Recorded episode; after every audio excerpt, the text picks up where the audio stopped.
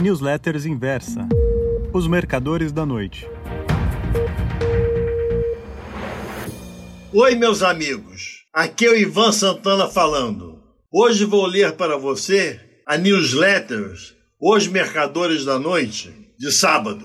O título é Crescer para os lados é a solução. Raciocinando por exagero ou absurdo, abre parênteses, redução ad absurdum, da definição de Aristóteles em Analítica Priora. Fecha parênteses. Imaginemos que apenas três ações fossem negociadas na B3: Banco do Brasil, Vale e Petrobras. Por exemplo, como as aplicações em título de renda fixa não estão rendendo nada e cada vez mais investidores se voltam para a bolsa, esses três papéis estariam hipervalorizados. Felizmente, há três ou quatro centenas de outros, embora não em quantidade e liquidez suficientes para absorver o fluxo de dinheiro que está migrando para a renda variável. Nessa toada, logo teremos múltiplos PL, relação preço-lucro, e EBITDAs, Earnings Before Interest Rates, Depreciation and Amortization, receita antes dos juros, impostos, depreciação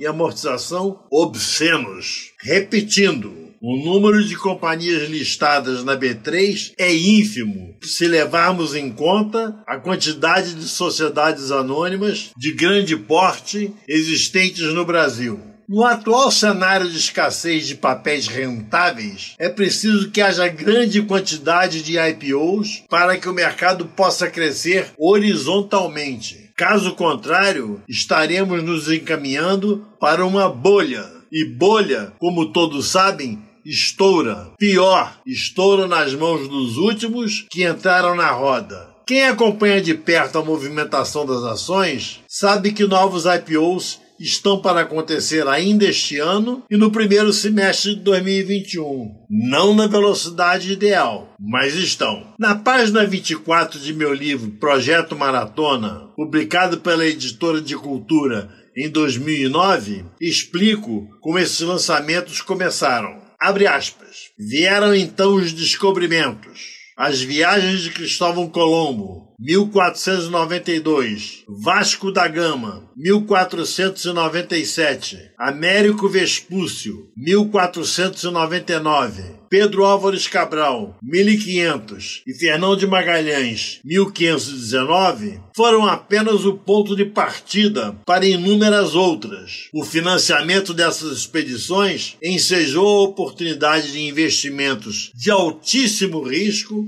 contrabalançados por retornos espetaculares, quando as caravelas retornavam abarrotadas de especiarias, ouro, prata, seda e produtos os mais diversos. Em 24 de setembro de 1599, por exemplo, 24 comerciantes de Londres fundaram uma empresa com um capital de 72 mil libras, subscrito por 125 acionistas. Objetivo: importar pimenta das Índias, comércio até então exclusivo dos holandeses. Com as bolsas de valores e de commodities e a negociação de quartas partes desses empreendimentos além mar, a pequena burguesia pôde sonhar com riquezas até então só acessíveis aos nobres. Tímida e lentamente, o capital começou a ser democratizado. Fecha aspas. Ao longo da história, sempre houve IPOs fraudulentos nas páginas 346 e 347 de meu livro Os Mercadores da Noite, edição da inversa, menciono dois deles. Abre aspas. Na década de 1710, tendo Paris como cenário, um escocês de nome John Law, para uns, gênio das finanças, para outros, espertalhão, falsário e até mesmo assassino, batera-se em duelo de maneira não muito leal em Londres em 1694. Pois bem, John Law estabeleceu a Companhia d'Occident. Esta foi agraciada pela coroa francesa com os direitos de exploração de ouro no território da Louisiana, na época pertencente à França. Law ofertou ações da nova companhia ao público. A aceitação foi fantástica, embora não houvesse nenhum indício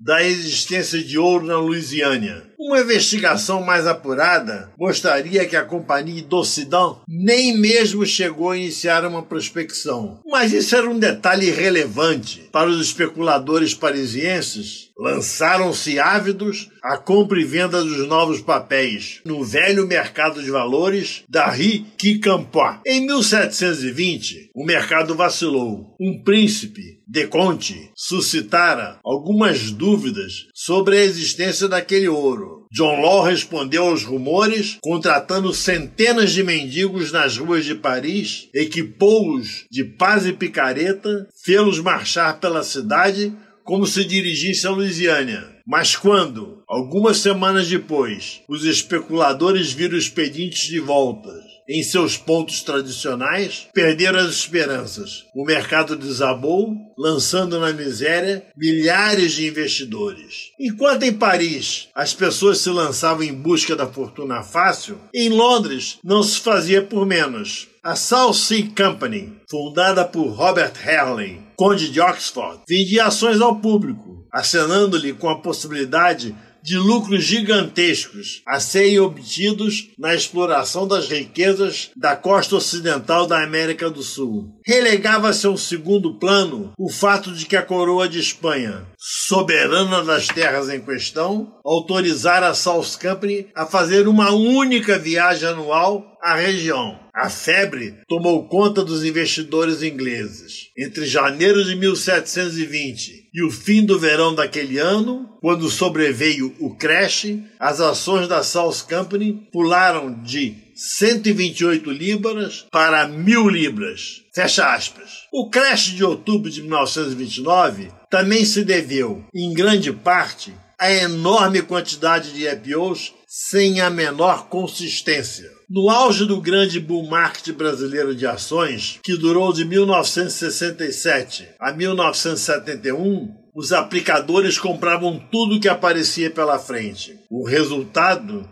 não podia ser outro. Uma geração de investidores que poderiam mudar o país para sempre e para melhor simplesmente se perdeu. O fenômeno se repete ciclicamente em todos os cantos do mundo. Entre 1994 e 2000, centenas de milhares de americanos acharam que poderiam ficar ricos comprando ações de empresas virtuais, as chamadas .com, a maioria originária de garagens de fundo de quintal. Percebendo que aquilo poderia se transformar em um novo 1929, o chairman do Fed, Alan Greenspan, acabou com a festa ao classificá-la como exuberância irracional. No Brasil, uma nova ocasião ideal para a expansão saudável e horizontal do mercado de ações ocorreu no final da década de 2000. Sob a batuta de Henrique Meirelles, o Banco Central administrava com maestria as reservas cambiais e a taxa Selic.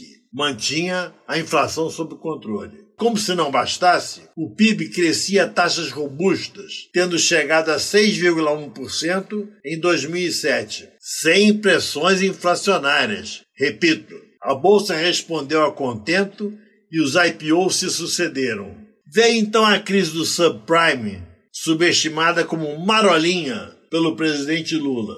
O governo não agiu a tempo e deu no que deu. Uma década de crescimento pífio. Agora, tudo indica que chegou a vez do novo ciclo de papéis novos na bolsa. Com a taxa Selic no nível mais baixo de todos os tempos, restaram poucas opções de investimento que não os de renda variável. Mais do que necessários, imprescindíveis, os IPOs já começaram a ressurgir. Com uma novidade: além da B3, algumas empresas estão lançando ações na Nasdaq. Esses lançamentos tanto podem ser péssimos negócios como investimentos espetaculares, não raro para toda a vida. O importante é agir sob a orientação de um especialista. Nós, da inversa, contamos com gente que se debruça em análise não só das perspectivas futuras das empresas que estão sendo lançadas, como também de seus respectivos setores de atividade. Se tudo ocorrer como se espera, teremos um crescimento saudável e horizontal do mercado brasileiro de ações. Isso evitará inevitáveis bolhas e seus respectivos crashes. Muito obrigado.